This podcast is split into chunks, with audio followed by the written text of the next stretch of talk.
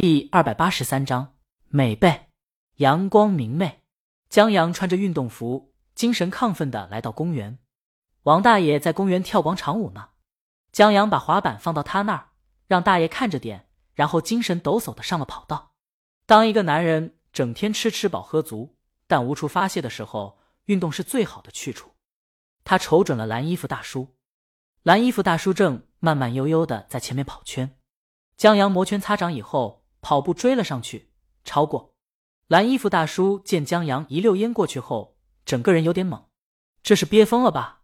在超过蓝衣服大叔以后，江阳继续提速，把蓝衣服大叔远远的甩到后面，一直到看不到人影为止，然后才稍微放缓一点速度。呼，跑起来还挺爽。江阳稍微休息一下后，又快速跑起来，打算榨干自己所有力气。蓝衣服大叔看来是专业的。他在提速的同时，始终没有打乱自己的节奏，慢慢的追了上来。江阳又看到他了，不过这会儿江阳已经跑不动了。他往旁边的椅子上一坐，哎，我不跑了。蓝衣服大叔看着坐着的他，追上来又离开，然后摇了摇头。年轻人不讲武德。江阳在气息喘匀了以后，就找到了王大爷拿滑板。王大爷在百忙之中提醒江阳，待会儿在楼下见面。江阳挥了挥手，示意知道了，然后拿上滑板踩了回去。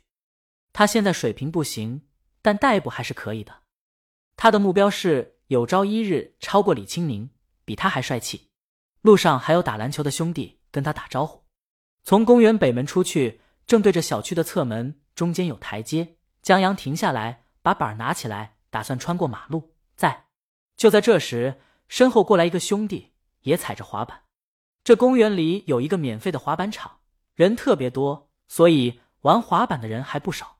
这兄弟到了台阶时，见江阳下板，轻轻一笑，骄傲的仰起头，略微弯腰，站在滑板上一个用力，打算跃起越过障碍物，然后啪啦，连人带板一起摔倒在江阳脚边。死！江阳觉得真疼，脑子都碰到地上了。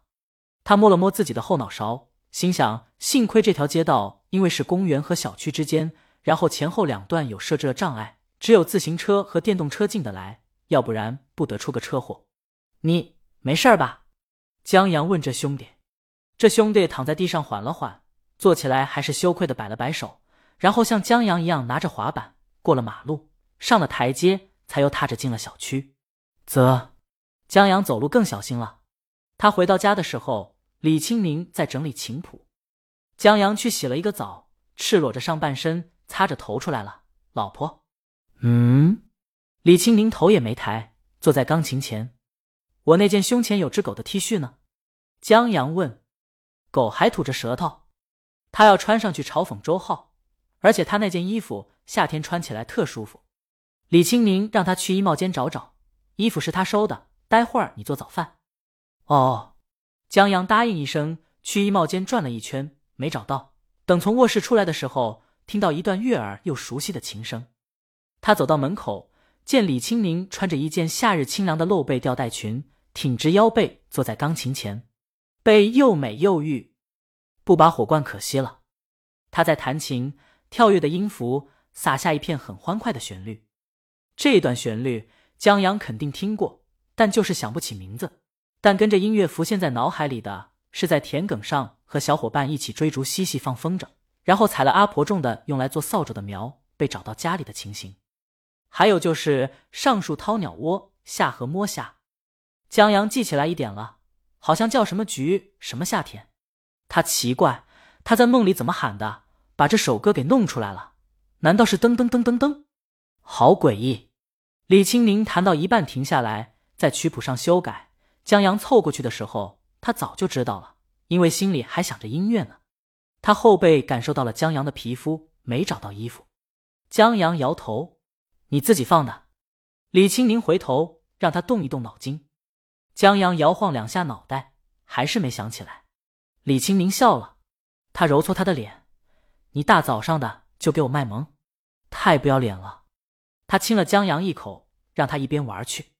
动一动脑子还是有点用的。江阳去李清明的衣帽间转了一圈，找到了自己这件衣服。他老婆就喜欢穿他的 T 恤，可能宽大的缘故。在听着的“举什么夏天”的音乐中，江阳做好了早饭。在吃早饭的时候，李清明还拿着纸笔修改谱子，没心思跟江阳聊天。江阳在这个夏天一高兴，心里就想起这纯音乐，他今天有兴致就写了出来。江阳看起了手机，然后，嗯，这什么情况？他见许多人在鲤鱼推推下面，还有他们公司推推下面，在问江阳是不是江阳，还有在问 Let It Be 是不是鲤鱼唱的。什么？李清明看了一眼，这么快？他还以为这首歌得等一段时间才有人发现呢。肯定有人听到这首歌，然后想到了你。江阳问：“怎么办？”他不想让人知道这是他，因为很简单的一个道理：抄归抄，抄会了不等于学会了。狄博士一个不知之网，整了一个天灵元年，稍一不留神来个诺贝尔数学奖，这样的常识性错误还不得让人嘲笑死？更何况他来这个世界才多少天啊，不知道的更多。抄书有常识性错误，编辑的校对可以给你改正，但说话可没有。然而。身份一旦曝光，说话又必不可少，所以江阳坚决不承认。爱谁谁。李清明笑了笑，继续看谱。那就别承认，就跟《Let It Be》这首歌一样，只要他不承认，就算全世界认为是他又怎么样？我就是觉得这首歌挺好的，然后和书配合也不错，就发了出来，还方便读者对书中人物和情感理解了。还有就是这么好听的歌，不发出来可惜了。好。那我就打死不认。江阳忽然发现，证明一件事儿很难，但不承认一件事儿太简单了。在吃过早饭以后，李清宁在家继续改谱子，江阳收拾了碗筷，下楼找王大爷去了。王大爷早就在等着了，他在逗他的鸟儿。见江阳来，忙招呼他坐到树林下的桌子旁，然后拿出两封信，这是王征父亲最新的回信。他上次就捐了两本书。然后因为上次麻烦邮递员来回进山送书，王大爷心里过意不去，还给邮递员寄去一些膏药，还把他儿子给他买的什么理疗仪之类的东西寄给了邮递员。所以这次信来了两封，一封是邮递员的，邮递员在信中感谢王大爷给他的东西，然后膏药他就收下了，但那理疗仪上面都是英文，一看就很贵，就给他退了回来，然后还给他寄了一些土特产。